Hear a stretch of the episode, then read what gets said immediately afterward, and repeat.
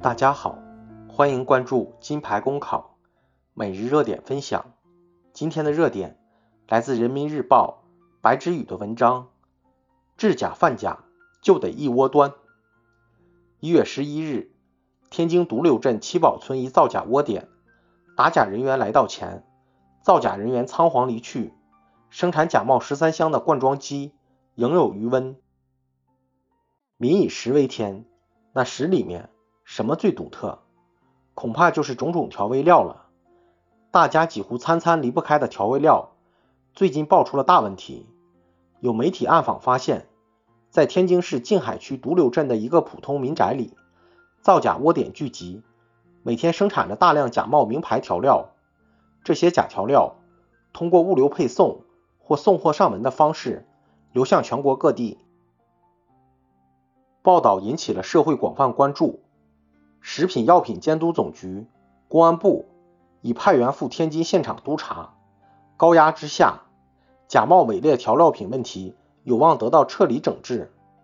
然而，毒流镇黑色产业链的形成还有不少问题值得我们思考。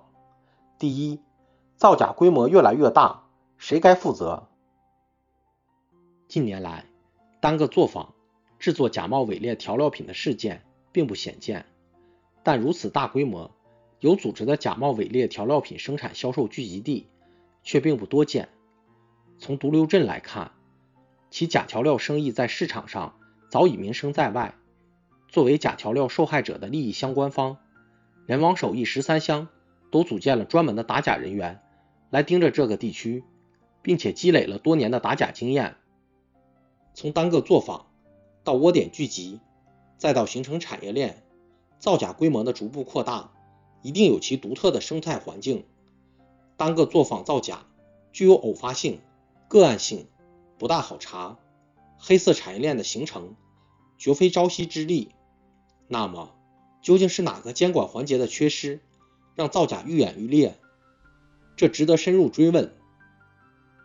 第二，还值得关注的是，造假的人的确可恨，专门的制假经销商。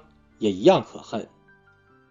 据河北沧州一家调料商介绍，独流镇假货齐全，销量大，可以从当地一个制假经销商这里把所有品牌假调料采购齐全。因此，在查完那些利欲熏心的制假者之后，我们绝不能放过那些假货的推手。贩假售假的人同样应该受到惩罚。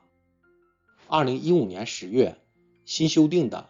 号称史上最严的食品安全法实施，其中一些法则的设置，毫无疑问属于重点治乱。我们期待此次独流镇的整治，能让这些重点落到实处，让不法分子真正心生畏惧，才有每一位群众的食品安全。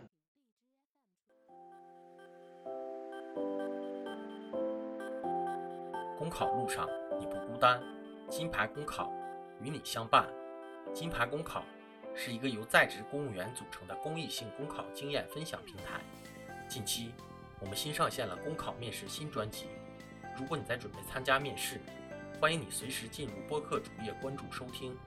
同时，也可以关注“金牌公考”微信公众号，接收我们每天最新鲜的节目推送，随时与我们交流互动。